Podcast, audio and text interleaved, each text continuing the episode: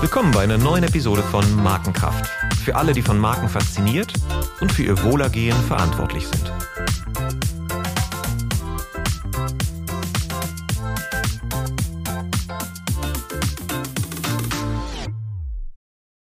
Mein Name ist Olaf Hartmann und ich spreche mit meinem heutigen Gast über das Thema Sportmarketing. Sport ist für Marken ein wichtiges Werbeumfeld. Aber wie genau verkauft man eigentlich diese intangible Marke eines Sportvereins an Marken wiederum als Werbeumfeld? Wie unterscheidet sich Markenbildung für Produkte zu denen von Medien oder zur Markenbildung von Vereinen? Welche Rolle spielen dabei die Mitarbeiter, welche das Team und welche die Organisation? Dass Größe und sportliche Erfolge wichtige, aber nicht die einzigen Voraussetzungen für eine erfolgreiche Vermarktung einer Vereinsmarke sind, habe ich mit Martin Drust in einer Markenkraftfolge vom FC St. Pauli herausgearbeitet. Heute spreche ich weiter über das Thema mit Stefan Westermann. Generell über Erfolgsprinzipien im Verkauf von Sportmarken. Und Stefan ist da ein ausgewiesener Experte, denn er kennt seit 20 Jahren die Branche aus den verschiedensten Blickwinkeln. Aus der Hospitality-Perspektive, aus der Kommunikations- und Vermarktungsperspektive und in den letzten zehn Jahren verstärkt aus der Management-Perspektive beziehungsweise der Trainingsperspektive von Managern als Motivator, Trainer und Impulsgeber für Profivereine, Verbände von Fußball bis Golf. Willkommen, Stefan. Schön, dass wir heute zusammen sprechen. Danke, Olaf. Vielen Dank für die Einladung. Ja. So, zu Beginn bei Markenkraft immer mein kleines Warm-up mit äh, ein paar schnellen Fragen, auf die du kurz oder nach Gusto auch lang antworten kannst. Book oder Facebook? Book. Bier oder Wein? Da verstehe ich die Frage nicht, warum oder, aber ähm, mittlerweile mehr Wein. Berge oder Meer? Ah, für mich persönlich Berge. Ich würde jeden Sommerurlaub, glaube ich, für eine Runde Skifahren äh, ersetzen. Äh, seitdem ich mit der Family zusammen bin, äh, steht doch der Sommerurlaub mehr im Vordergrund. Also ich persönlich Berge. Ja, da, da bin ich bei dir. Die Dolomiten, ja, drei Zinnen, ähnliches. Also Bergurlaub ist echt äh, maximal entspannt in sehr kurzer Zeit. Absolut. Steak oder Sojaburger? Oh, Steak. Porsche oder Tesla? Porsche. Gendern muss oder kann? Kann. Daten oder Intuition? Oh, das ist stark. Ähm, ich glaube, wer sich viel mit Daten beschäftigt, hat eine sehr gute Intuition. Ähm, also Daten raus und außer Acht zu lassen, ähm, fände ich fahrlässig. Aber sie ausschließlich als Entscheidung oder als Handlungskriterium heranzuziehen, fände ich unmenschlich. Und insofern bin ich für Intuition. Talent oder Hartnäckigkeit? Hm. Ich glaube, ich glaube, Hartnäckigkeit gewinnt da leicht. Da bin ich bei dir. Ja, Talent startet immer schnell, aber langfristig der Erfolg entsteht dann eher durch Hartnäckigkeit. Ja. Was war die erste Marke, die in deinem Leben, woran du dich erinnern kannst, die vielleicht eine Rolle für dich gespielt hat, wo du gemerkt hast, oh, da hat irgendwie die Entscheidung, hat die Marke doch mehr beeinflusst als zum Beispiel das Objekt? Also zwei fallen mir da äh, spontan ein. Das eine, und das ist dann eher aus dem, im Augenzwinkern zu sehen, ist der Dirke Weltatlas. Der Dirke Weltatlas kommt nämlich aus dem Westermann Verlag. Und in mhm. der Schulzeit war das natürlich der Brummer in der Schul im Schulranzen, äh, weil groß, dick und schwer. Und aber für mich war das natürlich ein, ein Prachtexemplar, weil es von Westermann kam. Und obwohl ich mit dem Verlag nichts zu tun habe, war das schon irgendwie ein schöne, schöne, äh, schöner erster Markenkontakt. Nein, aber äh, aus sportlicher Sicht, also das, was ich selber, äh, weil ich selber auch viel Sport gemacht habe und äh, da, da, da sind die Marken, die mich in meiner Kindheit begleitet haben und die, denen ich, ähm, für die ich sehr viel äh, gegeben habe oder hätte, dass sie, äh, dass ich sie tragen darf, waren äh, in der Reihenfolge erst Adidas und dann Nike. Hm. Ja, wir sind ja ähnlich wie, wie Sportvereine. Da gibt es auch äh, äh, eine starke emotionale Bindung. Es gibt auch mehr so Adidas-Träger und eher Nike-Träger. Ne? Nicht ausschließlich. Also ich kenne auch viele, die dann beide im, im Schrank haben, aber so man tendiert dann doch eher stärker in die eine oder in die andere Richtung.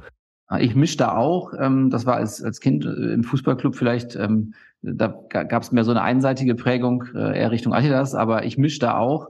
Ähm, mittlerweile gibt es aber auch schöne, spannende andere Marken, die den Sportmarkt erreicht haben. Und ja, da finde ich durchaus auch ein paar Alternativen außer den beiden genannten. Hm. Womit hast du dein erstes Geld verdient? Ich habe schon früh angefangen, mich mit dem Thema Geldverdienen zu beschäftigen, weil Sport äh, stark in meinem Leben war und damit dann auch äh, kostenintensiv die Investitionen in Ausrüstung, Equipment, Reisen. Ähm, Was hast du gemacht? Also ich habe ich habe ganz, ich habe sehr viel Fußball gespielt und Leichtathletik und das war in den Jugendjahren und danach haben wir eigentlich alles, habe ich eigentlich alles weitere äh, mal in Vereinen, mal privat ausgelebt, ähm, von Basketball, Handball, Badminton, äh, mittlerweile äh, habe ich auch Pedal ausprobiert und bin äh, ganz begeistert von dieser neuen Sportart, von diesem neuen Boom. Ähm, Dieses äh, Stand-Up-Paddling, sprechen wir darüber, die, wo, wo man auf diesem nee, nee, Surfbrett rum, rumsteht? Nee, das, ist, das habe ich, das hab ich auch gemacht, das auch, aber das ist schon kein Boom mehr. Ich rede von Paddle-Tennis.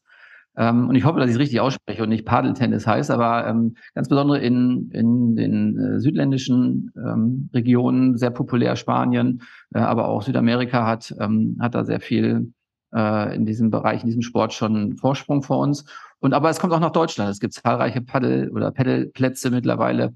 Und das ist äh, sehr empfehlenswert. Also ich kann das, das ist eine Mischung aus Tennis und Squash. Also man spielt Tennis im Prinzip in einem Käfig, in einem Glaskasten, äh, kann ein Event äh, mitnutzen als Bande und äh, vorzugsweise wird das als Doppel gespielt. Leicht zu erlernen, schöne Ballwechsel kommen da zustande und wenn ihr das mal auf YouTube euch die besten Szenen angucken wollt, dann wisst ihr, was die Faszination dieses Sports ausmacht. Hm, ja. Und damit hast du, und womit hast du dein Geld verdient? Ja. Also für dieses Sportequipment? Weil das, genau, und für das Equipment ähm, habe ich früh angefangen. Äh, es ging los mit Zeitungsaustragen bei uns in der Region. Da gab es die typischen Mittwochszeitschriften, Zeitungen. Und ähm, da habe ich, glaube ich, mit 13, 14 Jahren angefangen, äh, die für 10 Pfennig pro Zeitung auszutragen.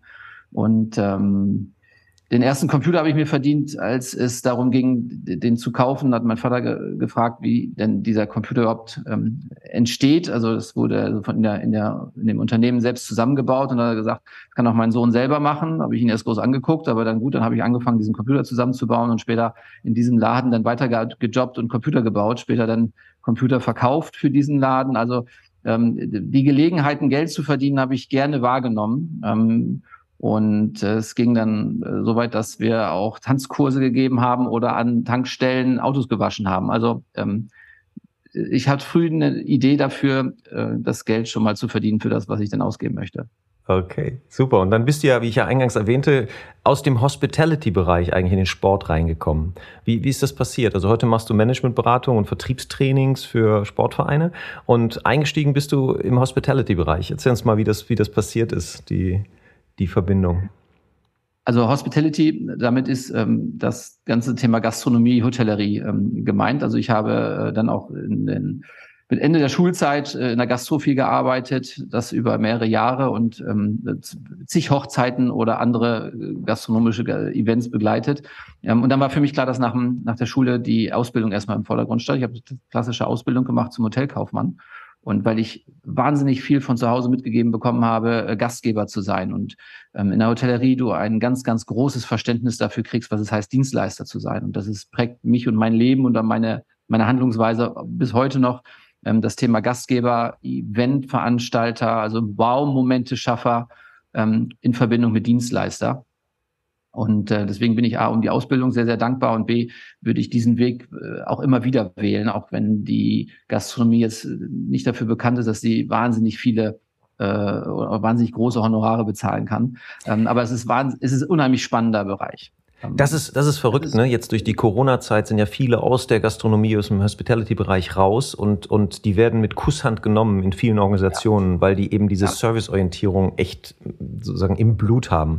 Und, und dann ja. gibt's bestimmte Regionen in Europa, wir sprachen gerade von den Bergen, so Südtirol, wo das praktisch in Familien einfach, das, das, das nehmen die auf. Es ist in der DNA. Das sind einfach gute Gastgeber. Ja, und das ist eine ganz, ganz großartige Qualität also neben dem Fachlichen, was ja auch äh, viele andere sehr, sehr gut drauf haben, aber diese Gastlich und Herzlichkeit, die man äh, gerade den in den Winterski-Orten, äh, ich möchte das keinen, keinen Einzelnen nennen, aber die ich da pauschal immer verspüre, das ist schon fantastisch, wie die das leben können, ja. Aber es gibt es mhm. auch in Norddeutschland, also das will ich gar nicht ausschließen.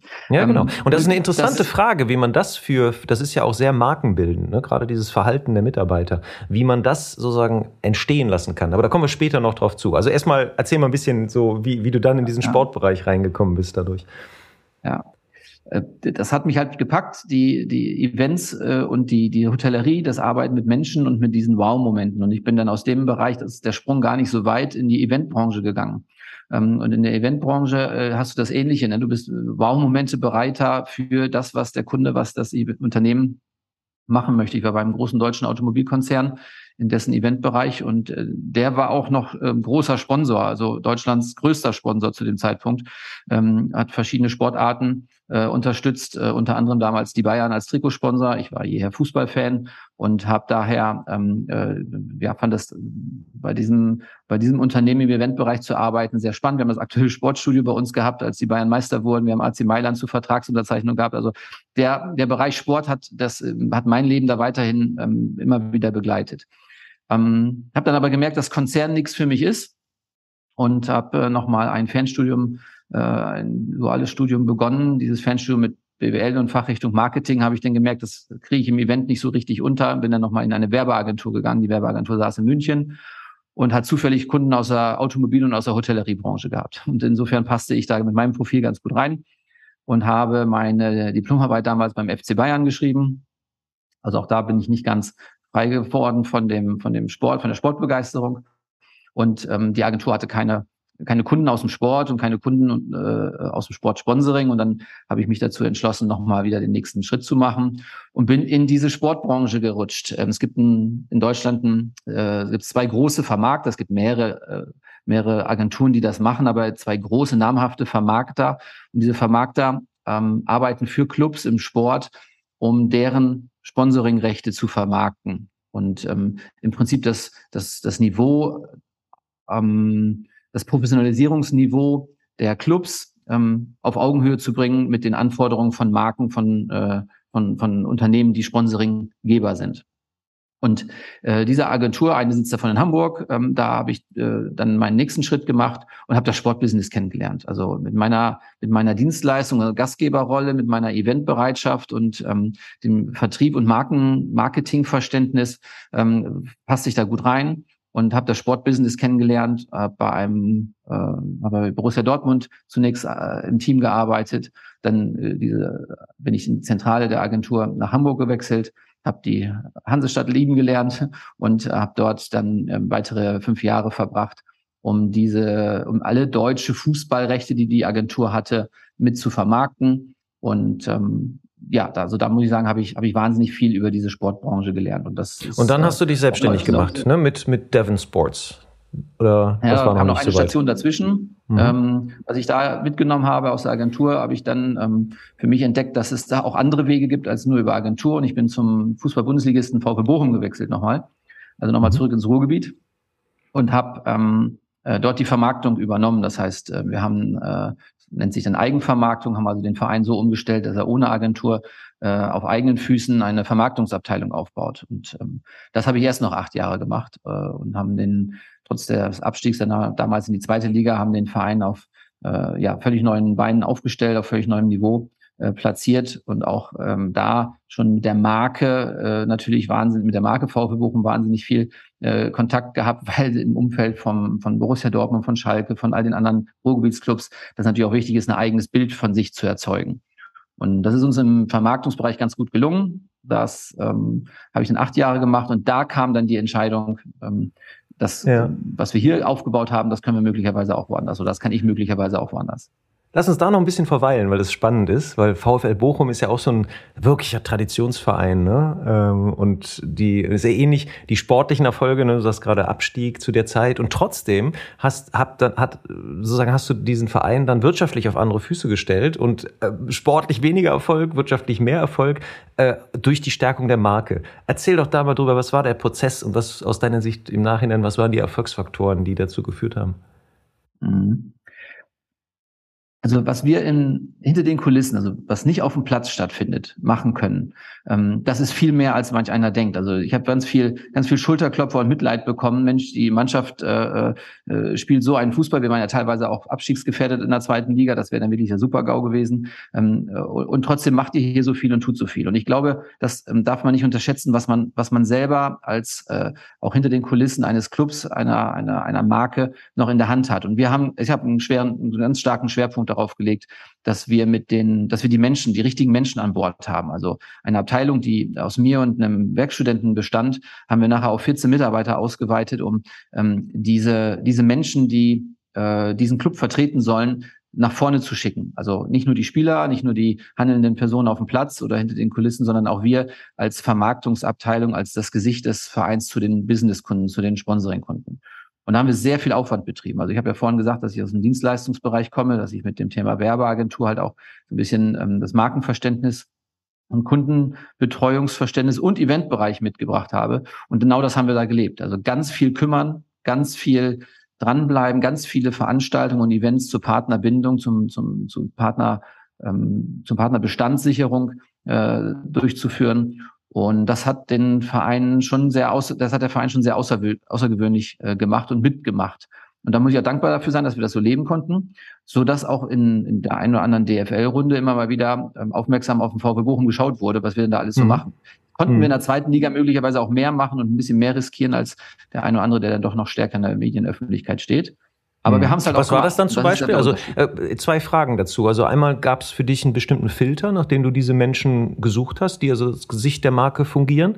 Und das die zweite Frage direkt hinterher, was waren dann die Dinge, wo du gesagt hast, da konnten wir ein bisschen mehr riskieren, was ja für Marke im Endeffekt auch immer ein, eine große Chance ist. Also wenn man mehr riskiert, kriegt man mehr Aufmerksamkeit, schafft stärkere Gedächtnisspuren bei denjenigen, die das erleben. Was waren das für Dinge? Also das, was richtig und was auch heute noch gilt, unabhängig vom VfL Bochum oder von unserer Agentur hier oder das, was wir für andere Clubs sonst so machen, ähm, das, das, das ist das, das gewisse Brennen in den Augen, das, das, das Leuchten, das Funkeln, das, das Bock haben. Also wir nennen das intern hier auch Bockfaktor.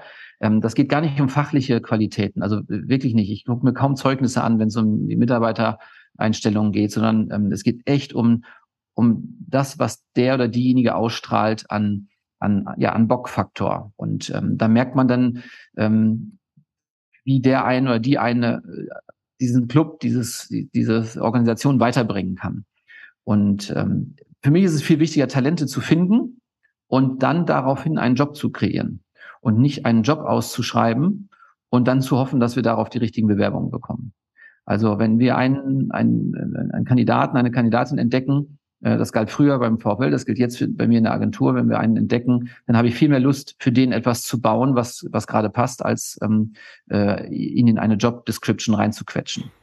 Das ist ja aktuell eine große Herausforderung für viele Marken, jetzt diese richtigen Leute überhaupt anzuziehen. Hattet ihr da hm, Stellenbeschreibungen oder sowas? Habt ihr gesagt, wir suchen Menschen mit Leuchten im Auge? Oder äh, was, was war der Weg, die diese Menschen zu euch geführt haben? Ja, das, ähm, jetzt müssen wir ein bisschen zurückspulen. Ich habe gesagt, ähm, das war ähm, von 2010 bis 2008, 2017. Ähm, und da haben wir äh, zumindest hatte der Sport noch den Vorteil und Fußball-Bundesliga ist sowieso, wenn wir eine Stellenausschreibung rausgeschickt haben, dann haben wir nahezu 300 Bewerbungen ähm, auf diese Stelle, äh, weil der Sport natürlich an sein, von sich aus fasziniert. Ein Fußballclub, ein Bundesligist natürlich auch noch und einer in einem, in einem, in einem so einwohnerstarken Bundesland wie Nordrhein-Westfalen natürlich noch mal mehr. Also ein bisschen Lokalkolorit ist ganz gut, wobei wir jetzt äh, gar nicht nur darauf geachtet haben, dass er aus Bochum und Umgebung kommt. Ähm, ein bisschen, bisschen Ahnung von der Materie ist auch wichtig. Also ähm, es besteht ganz viel Smalltalk und ganz viel Gesprächsbedarf rund um ein Fußballspiel. Und da wäre es schon unangenehm oder wird es demjenigen schon schwerfallen, wenn er so gar nicht über das Thema, äh, was auf dem Platz stattfindet, äh, mitreden kann. Ähm, also insofern tut das natürlich gut, wenn man da äh, auch eine gewisse Sportleidenschaft und Ahnung mitbringt. Ähm, und dieser Bockfaktor zeigt sich halt auch in dem zusätzlichen Einsatz, in der zusätzlichen Einsatzbereitschaft. Denn im Sport hast du halt die Fünf-Tage-Woche, die den, den Job vorbereitet, die im Prinzip am Schreibtisch im Büro stattfindet. Und dann gibt's aber den High das Highlight noch, nämlich den Spieltag. Und ähm, das ist in der Regel im Sport auch durchaus ein sechster Arbeitstag. Es gibt unterschiedliche Modelle, mal wird auch kompensiert, mal nicht. Aber es ist eigentlich ein, Samstag oder ein Sonntag, der extra ist. Ne? Und äh, bei an manchen Clubs sind es dann halt auch noch die Mittwoche und die Dienstage, die dazu noch kommen, ähm, so dass du da halt auch einen wahnsinnigen, ja, diesen Bockfaktor auch zeigen musst in der zusätzlichen Einsatzbereitschaft. Und das alles gepaart ähm, mit einer Begeisterungsfähigkeit. Also du hast ja, wenn wir über Vertrieb und Vermarktung sprechen, hast du ja auch immer die, die Rolle äh, desjenigen, der einen anderen mitreißen darf, mitreißen soll, ähm, mitreißen emotional mit in diese Familie, mit in dieses äh, Umfeld des Vereins. Also Vertrieb machen, dann, wenn wir es ganz professionell ausdrücken wollen. Und das wiederum heißt, du brauchst halt auch ein bisschen, du brauchst, nein, du brauchst eine Überzeugungskraft, du brauchst eine, eine, eine Begeisterungsfähigkeit gegenüber anderen. Hm. So, und das, glaube ich, kann man besser erkennen anhand des Menschen im Gespräch gegenüber als anhand von Zeugnissen und Lebensläufen. Also das eine, was man ja daraus sieht, wie, wie wichtig eben auch die Marke ist, um überhaupt 300 Bewerbungen zu bekommen. Ne? Also wenn viele Firmen heute Bewerbungen äh, rausgeben, dann, dann beschweren sich alle, dass sich niemand bewirbt oder die wenigen, die sich bewerben, dann nicht geeignet sind.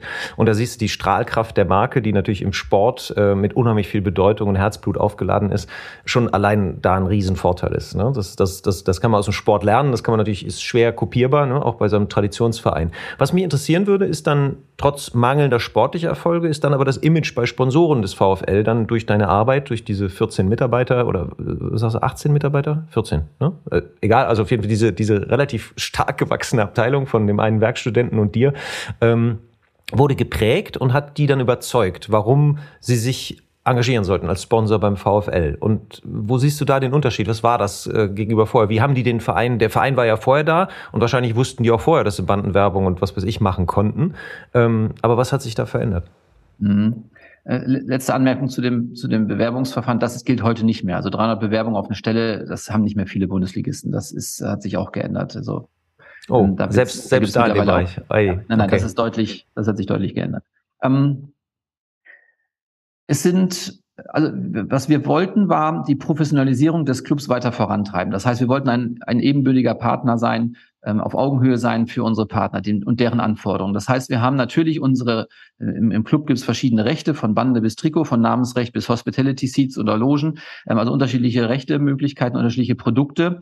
Ähm, die, die haben wir natürlich da. Und jetzt kannst du entweder diese Produkte verkaufen und eine Preisliste raushängen oder mit einer Preisliste oder einer Präsentation rumlaufen, oder du versuchst tatsächlich dich noch mehr als Lösungsanbieter. Und diese Entwicklung ähm, hat der Sport oder soll der Sport, äh, wird der Sport weiternehmen. Und das haben wir damals schon eingeleitet, ähm, dass wir mit unseren Unternehmen, mit unseren potenziellen ähm, Partnern darüber gesprochen haben, ähm, wie wir denn nicht nur unsere Rechte verkaufen, sondern wie wir auch Ideen finden, das kreativ zu lösen. Und ähm, das haben wir, äh, da haben wir zugehört, da haben wir verstanden. Deswegen ist auch gut, eine entsprechende Anzahl von Mitarbeitern zu haben, die dann auch dieser ähm, Vielzahl von Partnern gerecht wird, also auch zeitlich in der Ressource zeitgerecht werden kann. Ähm, und äh, mit, mit wachsender Mitarbeiterzahl sind auch wachsende Umsätze verbunden gewesen. Das heißt, neue Mitarbeiter haben halt auch dazu geführt, dass wir neue Möglichkeiten der Akquise machen konnten. Also Lass mich da bitte kurz einhaken, weil du hast gerade ein ganz wichtiges Wort gesagt, Lösung. Für was war der VfL denn dann die Lösung? Also was der, das ist ja ein sehr interessanter Betrachtung, so Clayton Christensen im Sinne einer Marke als Job to be done zu verstehen. Ne? Also das heißt, man geht ins Gespräch mit den Leuten. Was war denn, was war denn der Job to be done, den dann der VfL für, für seine Sponsoren, Kunden lösen konnte. Mhm. Oder besser lösen konnte als in der Vergangenheit. Mhm. Jetzt, jetzt gibt es, da haben wir vorhin im Vorgespräch schon mal drüber augenzwinkernd gesprochen, es gibt es Engagements im Sport, die sind sehr stark davon geprägt, dass es eine Führungskraft oder einen Inhaber oder einen, einen, einen Vorgesetzten im Unternehmen gibt, der darauf Bock hat. Ja, also da ist der Bockfaktor auf der Kundenseite, der eine persönliche Leidenschaft für den Club hat. Also da wird nicht jedes Sponsoring äh, geht nicht durch alle Controlling-Abteilungen immer durch, sondern wird dann auch mal durchgewunken.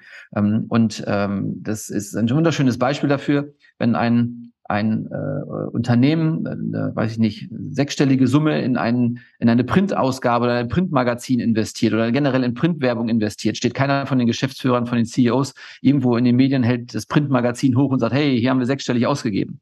Wenn du aber ein Sponsoring-Engagement machst, im ebenfalls, sagen wir mal, sechsstelligen Bereich, dann kommt sofort aus jeder Ecke der Vorstand, Geschäftsführer, CEO auf dem Rasen, will mit dem Vorstand des, äh, am besten Vorstand Sport oder mit irgendeinem Spieler oder Trainer da das Trikot hochhalten ähm, und äh, darüber erzählen, dass ähm, dieses, ähm, dieses Engagement mit dem Verein eingegangen wurde. Und das ist natürlich, das ist ein Riesenvorteil vom Sport. Das ist ein Riesenvorteil nicht nur vom VW Bochum, sondern natürlich von allen Clubs und allen Sportereignissen, dass sie so wahnsinnig emotionalisieren.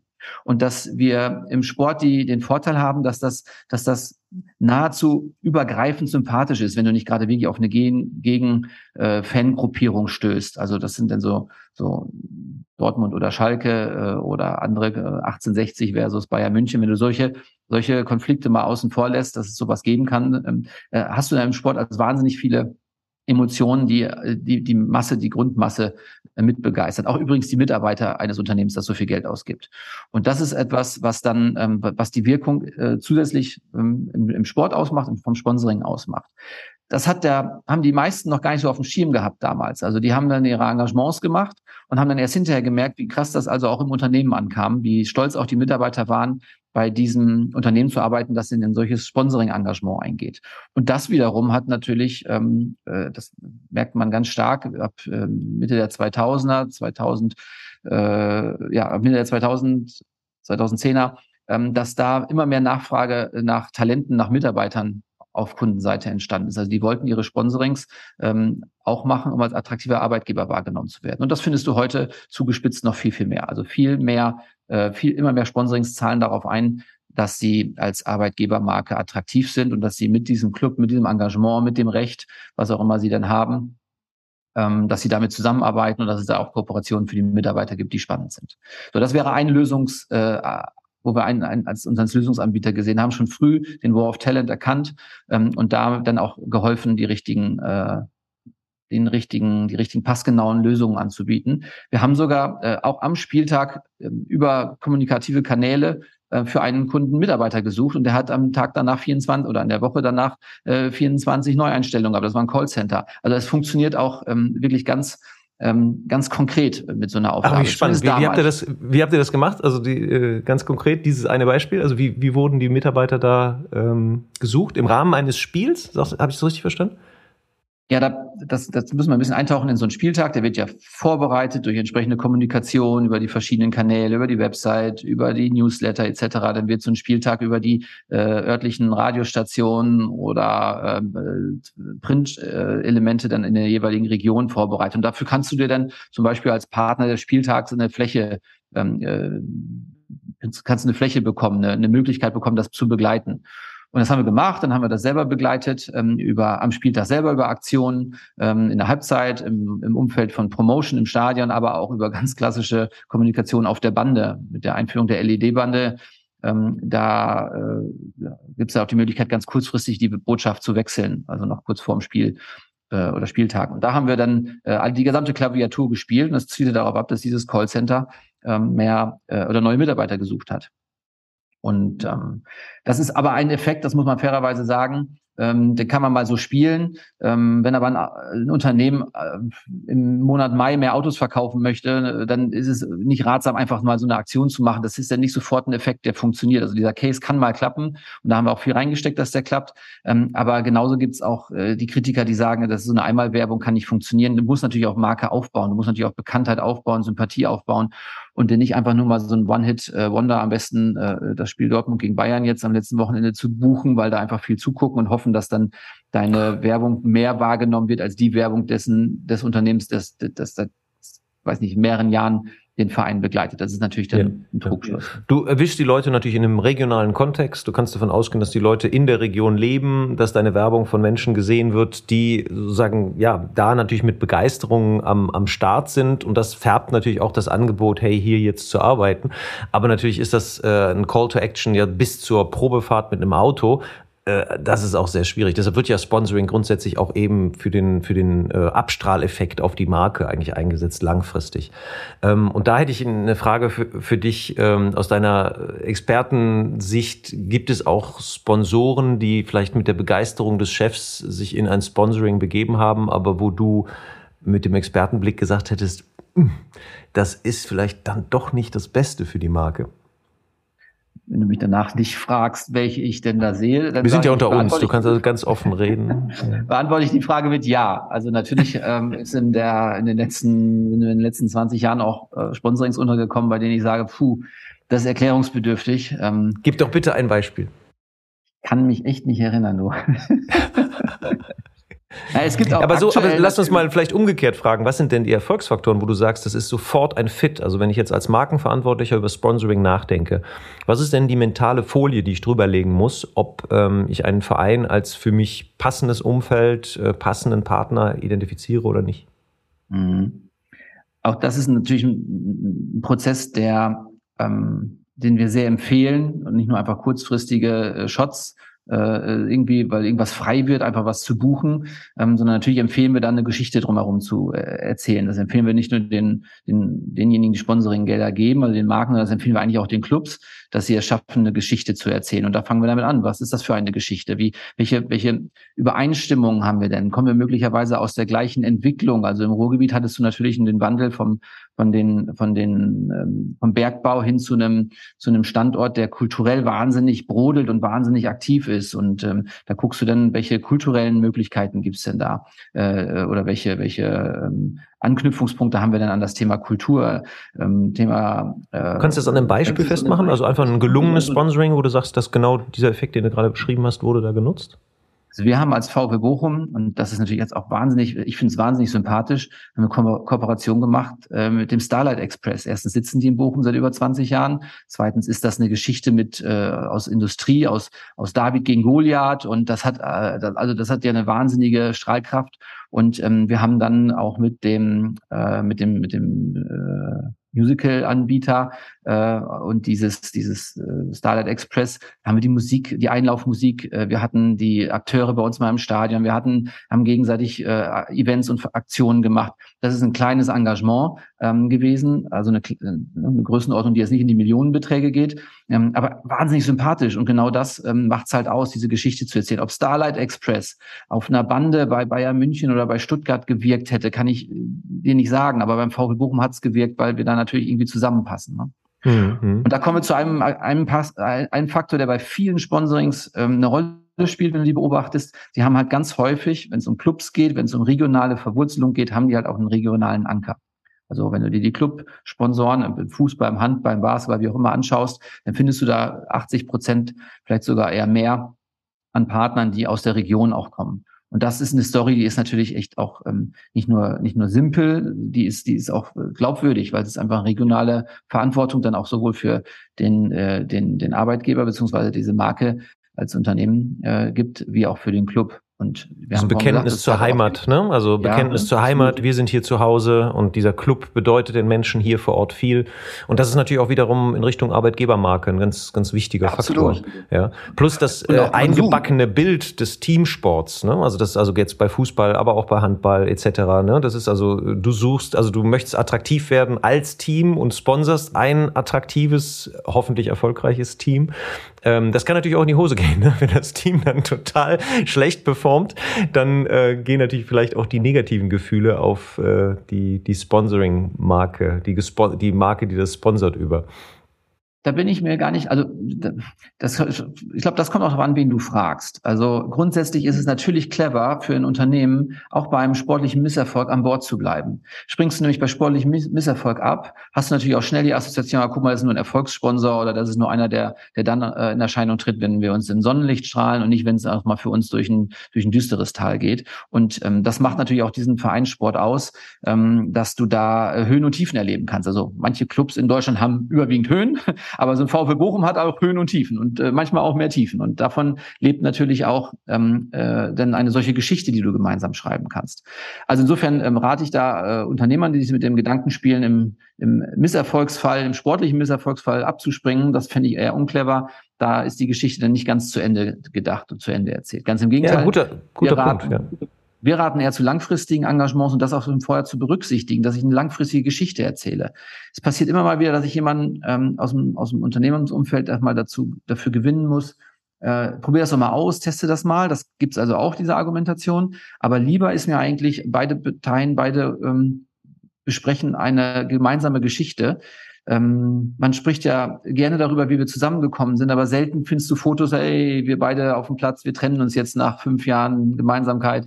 Das findest du halt auch selten. Aber ich fände es gut, wenn darüber auch gesprochen wird, ähm, zumindest ab einem, in einem gewissen Zeitpunkt. Wie, wie wollen wir eigentlich diese Partnerschaft weiterentwickeln? Welche Chancen hat die? Wo geht die hin?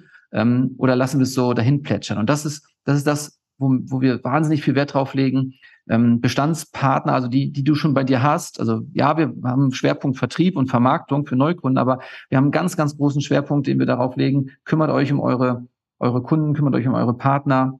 Da kommt mein Dienstleistungsgehen äh, äh, gehen wieder durch. Ähm, gibt denen äh, gute Gelegenheiten, äh, sich weiterzuentwickeln mit euch, weil ihr als Club, als Organisation habt steigende Anforderungen. Die Gehälter im Sport werden teurer, die Infrastruktur wird teurer, ähm, das Trainingsvolumen, der technische Aufwand wird immer umfangreicher. Also klar, wir brauchen mehr Investitionen in den Sport. Und das äh, holen wir uns auf der einen Seite halt über das Sponsoring. Und das heißt meines Erachtens, ja, wir müssen uns um Neukunden und neue Gelder im Sport kümmern, aber wir müssen auch mit dem, mit den Partnern, die wir an Bord haben, uns auseinandersetzen und genau denen die Chance geben, an dieser Geschichte weiter teilzuhaben.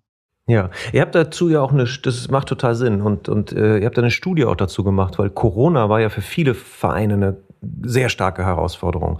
Und das ist eine interessante Parallele, weil auch für viele Marken ist auch Corona eine starke Herausforderung. Also zumindest nicht die Marken, die im Fast-Moving-Consumer-Bereich unterwegs sind. Teilweise weniger Gelegenheiten, Menschen zu treffen im B2B-Bereich, weniger Messen, um äh, das, das, die Marke überhaupt zum Leben zu erwecken. Plötzlich alles nur noch digital und per Zoom etc. Und bei den Vereinen noch schlimmer, dieses, dieses, äh, dieses besondere Erlebnis, dieses Highlight, du hast gesagt, den Highlight-Tag, den Samstag im Stadion, den erleben dann viele Menschen gar nicht mehr mehr. Ähm, was hat diese Studie ergeben und was ergibt sich für dich für ein Bild daraus, äh, wie der Weg jetzt nach vorne aussehen kann? Mhm. Lass mich das ganz kurz so einrahmen, dass wir jetzt nicht mehr beim VfB Bochum sind, sondern jetzt bin nee, ich ja seit genau. 2017 äh, Gründer Richtig. der Agentur Levonsport, genau. Ähm, nur damit das Bild da äh, klar ist, nicht der VfB Bochum hat eine Studie gemacht, sondern wir als Agentur. Und wir begleiten Vereine im Profisport äh, bei der weiteren Professionalisierung in diesen Vermarktungsthemen und haben in dem Zusammenhang ähm, eine groß aufgelegte Studie vorgehabt. Äh, die sollte im äh, Februar 2020 starten und zur EM, die ja dann im Sommer 2020 hätte stattfinden sollen, äh, hätten wir die gern veröffentlicht. Und diese Studie konnte nicht stattfinden, nicht in der Form, wie wir es gerne gemacht hatten, ähm, hätten, weil dann der Spieltag oder alle Spieltage Spieltage eingestellt wurden durch Corona. Und äh, diese ganzen Befragungen, wir haben das zusammen mit der Ruhr-Universität Bochum gemacht, äh, diese Studie erstellt und diese, diese gesamten Fragen zielten darauf ab, wie dann so Geschäftsjahre laufen und die Sponsoring-Erlöse und die Umsätze und die Zuschauer und die, und das auf einmal ab März ähm, oder ab diesem Lockdown fand ja gar nichts mehr statt und der Sport war nahezu eingestellt. Und ähm, da haben wir sofort diese Studie zurückgezogen, mussten die dann stoppen ähm, und haben uns dann äh, die Zeit genommen, äh, ich will nicht sagen nach Corona, wann ist schon nach Corona, aber haben uns dann die Zeit genommen, das ähm,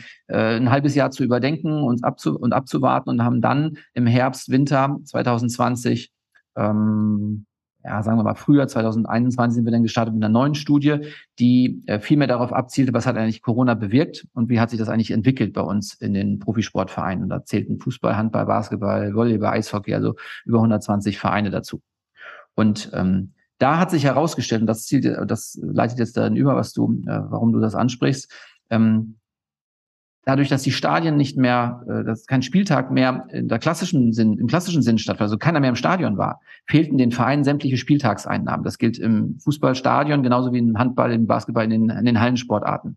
Fehlten also die Zuschauereinnahmen, damit auch Merchandise und Catering.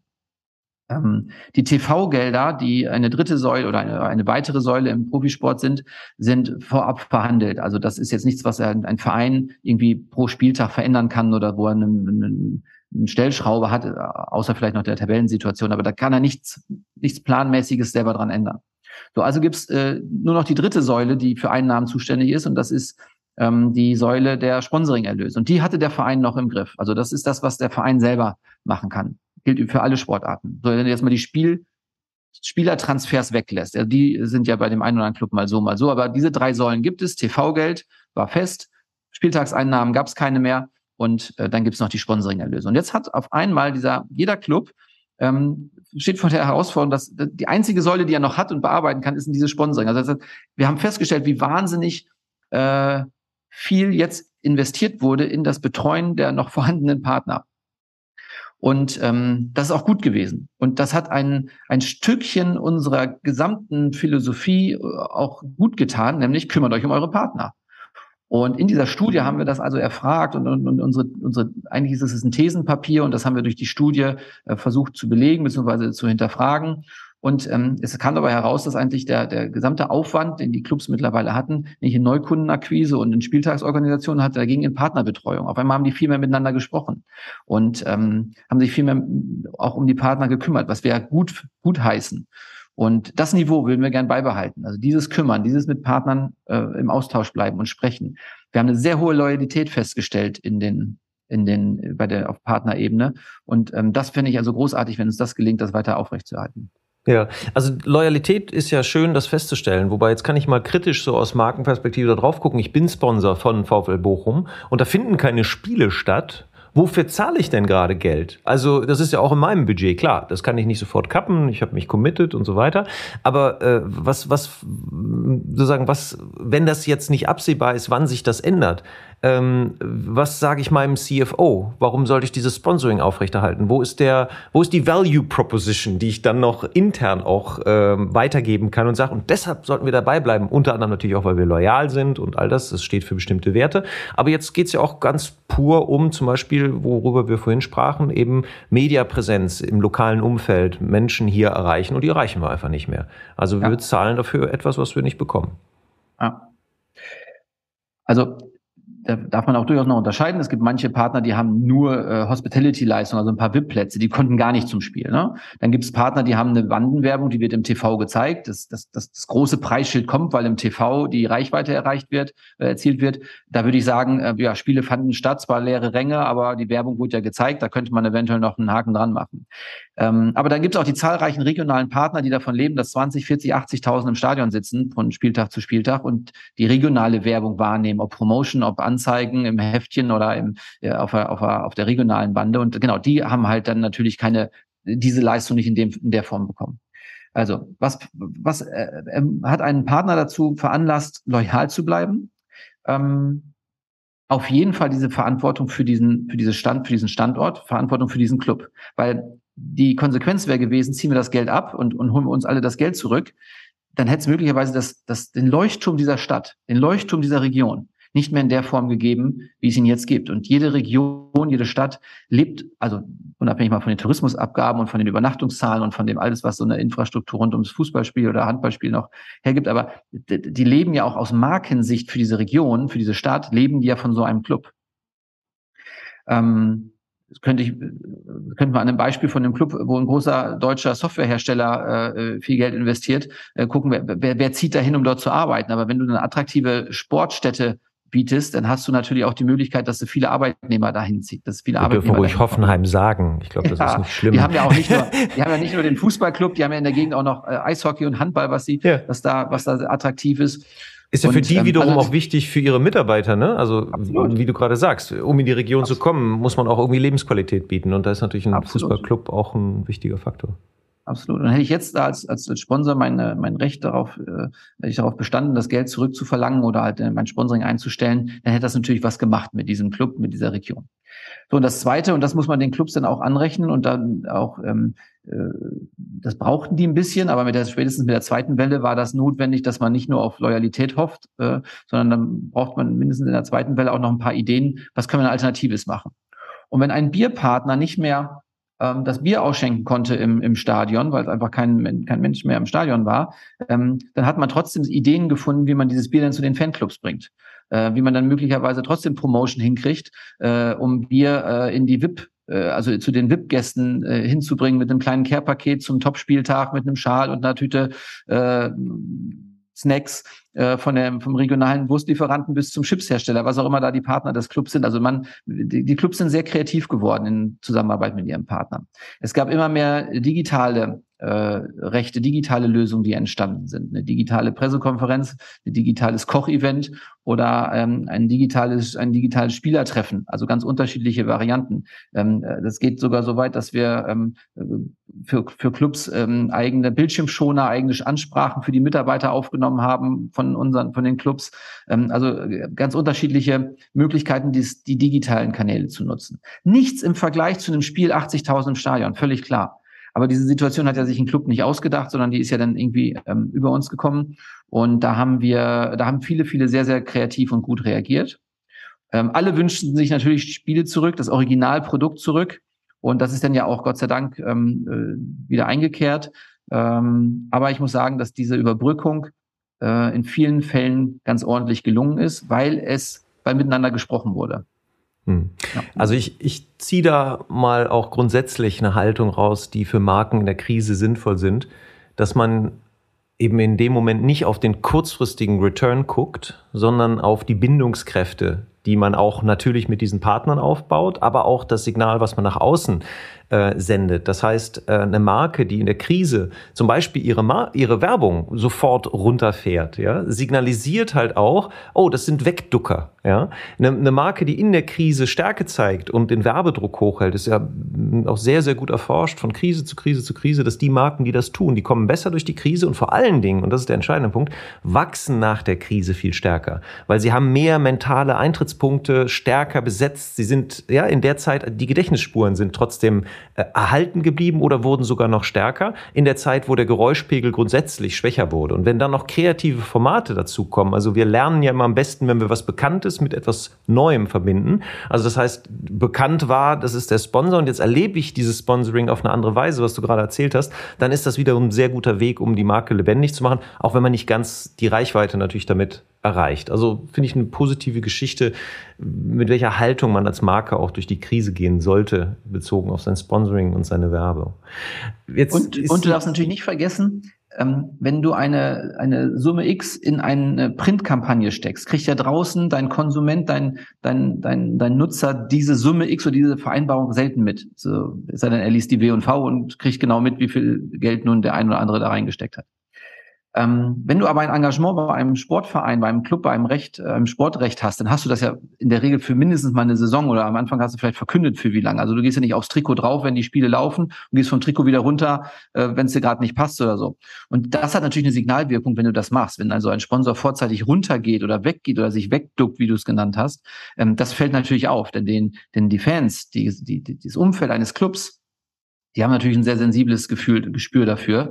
Ähm, wer meint sein, sein Engagement ernst und wer ist nur da, um Adressen abzugreifen oder, oder kurzfristigen Erfolg zu haben, aber wer meint sein Engagement selbst und äh, sein Engagement ernst?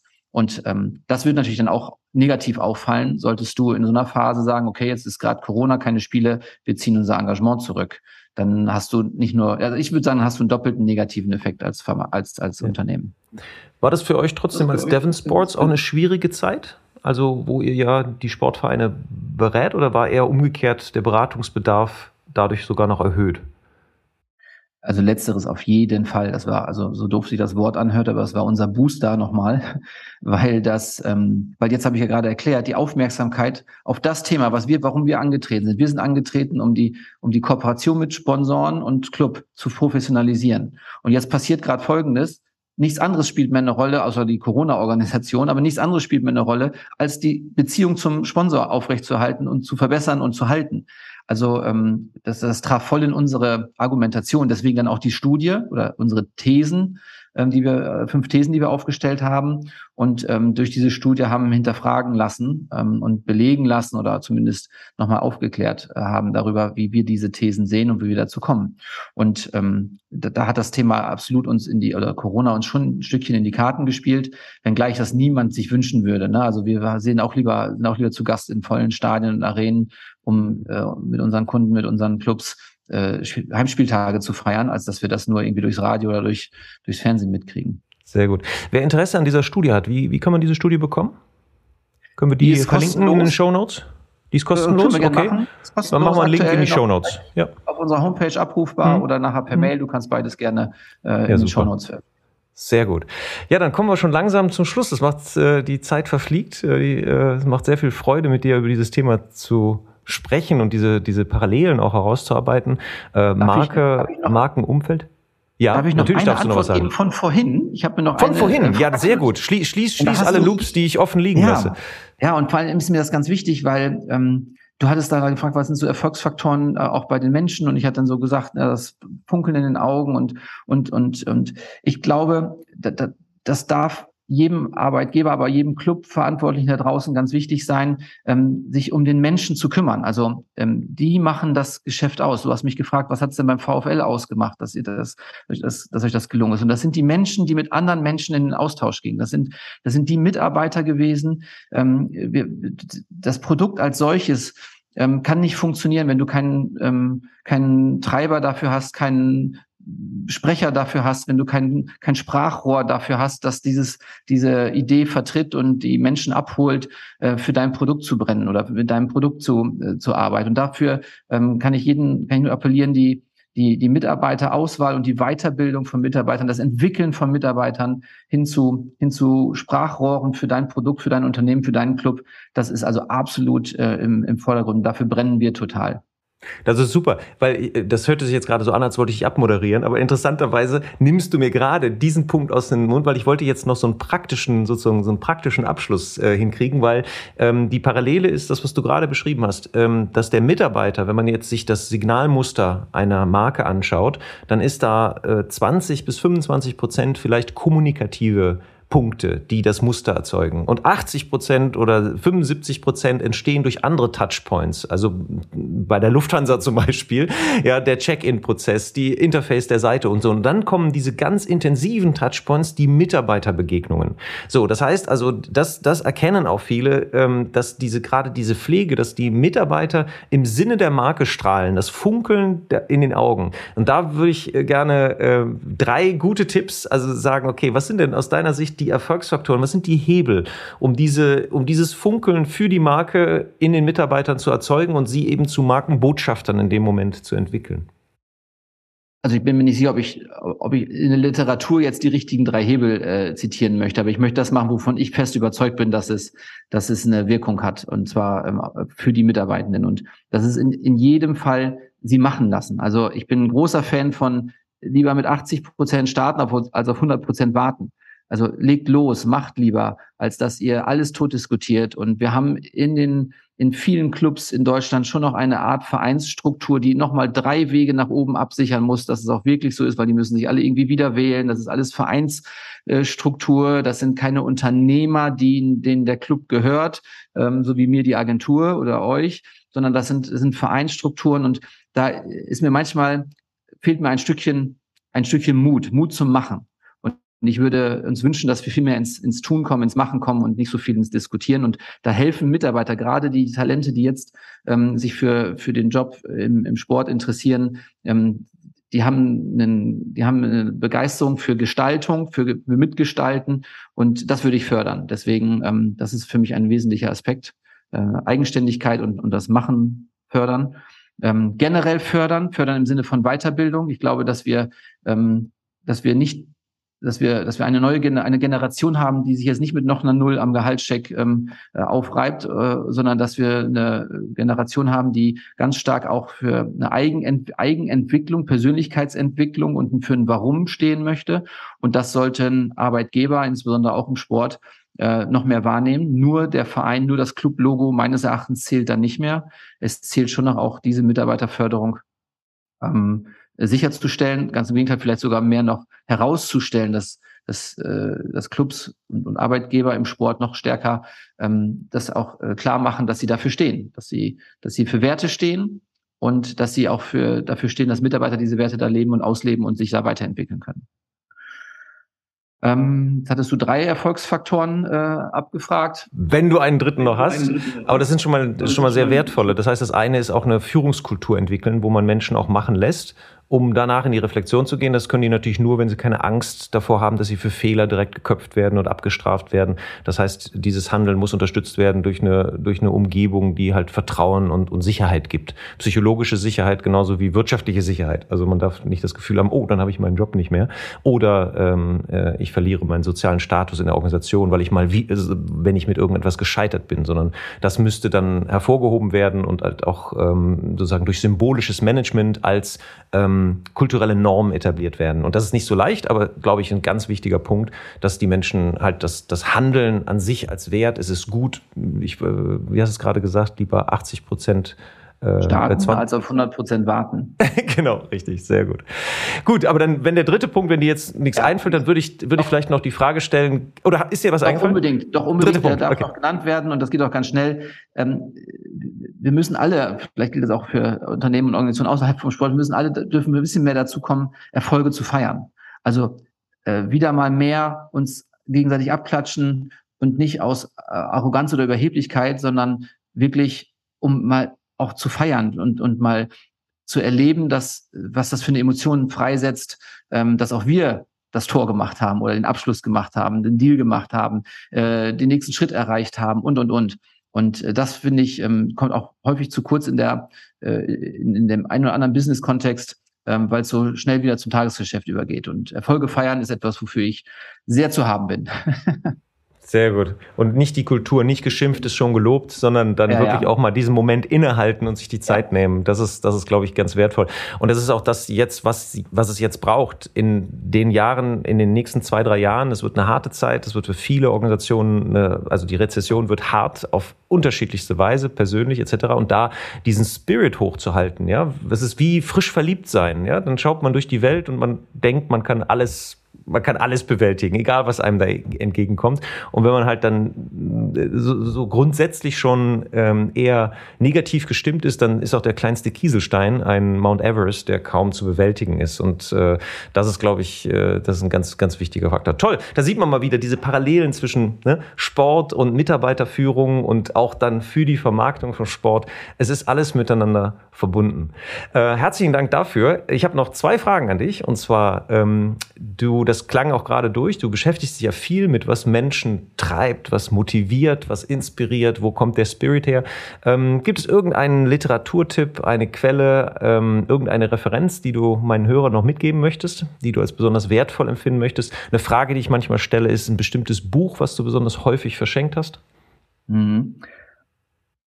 Also das trifft gerade, ähm, das trifft gerade voll den Nerv. Also ich habe mich sehr viel mit dem Thema Persönlichkeitsentwicklung beschäftigt, bin an verschiedensten Stellen ausgebildeter Trainer, äh, auch in Persönlichkeitsthemen und ähm, liebe das Thema äh, für mich, aber auch für das, was unsere Arbeit ausmacht, nämlich Menschen weiterzuentwickeln. Und ein Buch ist mir in die Hände gefallen ähm, von einem ganz fantastischen ähm, Autor, äh, und dieses Buch ist gerade, es liegt hier, dieses Buch ist gerade, ähm, verschenken wir gerade an unsere Teilnehmer unsere letzten, äh, unsere letzten Seminars. Ähm, und ich nehme das zu jedem Seminar mit und zitiere daraus und habe Übungen daraus eingebaut. Also es ist von Hans Rosling Factfulness. Es ist ein mind-changing Buch.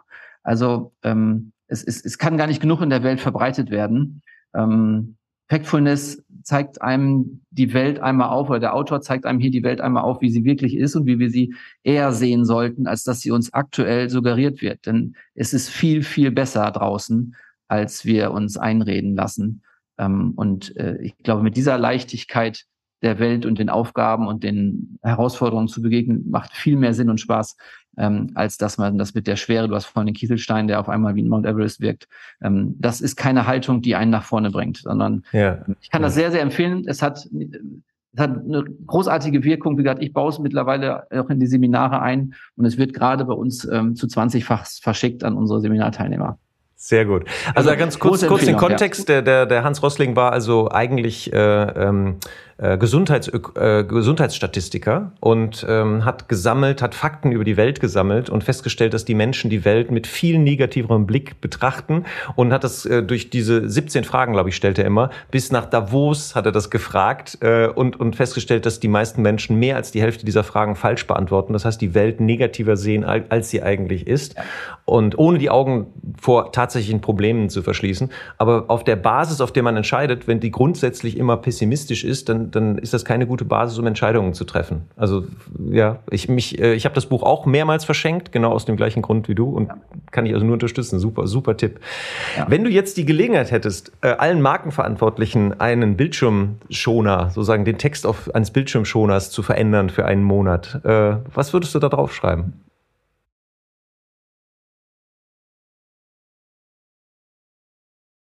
Also ich sag gleich, was ich draufschreiben würde. Das Ding ist ja, ich liebe ja den Sport selber, weil ich glaube, dass der ähm, Menschen einfach gut tut. Und ich gehe sogar so weit, wenn wir es, wenn wir allen Sportorganisationen so viel Geld zur Verfügung stellen, dass sie es schaffen, ihre Nachwuchsarbeit äh, äh, zu, durchzuführen und, und ganz viele junge Leute, ganz viele Kinder und Jugendliche, sag mal, von der Straße, von den Playstations, von den Fernsehern wegzuholen hin in den Sport.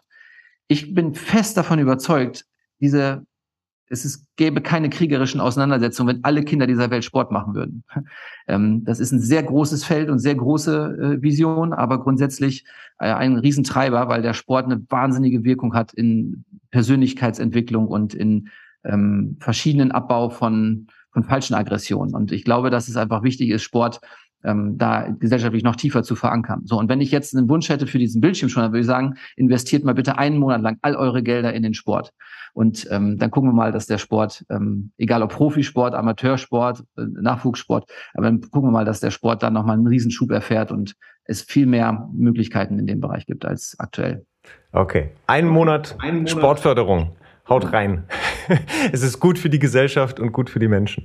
Sehr schön. Ja. Hör mal, herzlichen Dank, Stefan. War ein sehr schönes, sehr inspirierendes Gespräch. Ähm, ich wünsche dir alles Gute, weiterhin viel Erfolg mit Devon Sports. Ähm, wir verlinken eure Studie in den Show Notes und äh, ja, ich hoffe, dass du weiterhin auch den Vereinen hilfst, äh, ihre sicherlich gesellschaftlich auch sehr wichtige Aufgabe zu erfüllen. Das werden wir, das haben wir uns auf die Fahne geschrieben. Vielen Dank dir für die Einladung hierher. Das äh, war ein ganz großartiges Gespräch mit tollen Fragen. Ich habe mich sehr wohl gefühlt bei dir. Vielen Dank. Dankeschön. Olaf. Alles Gute. Bis dann.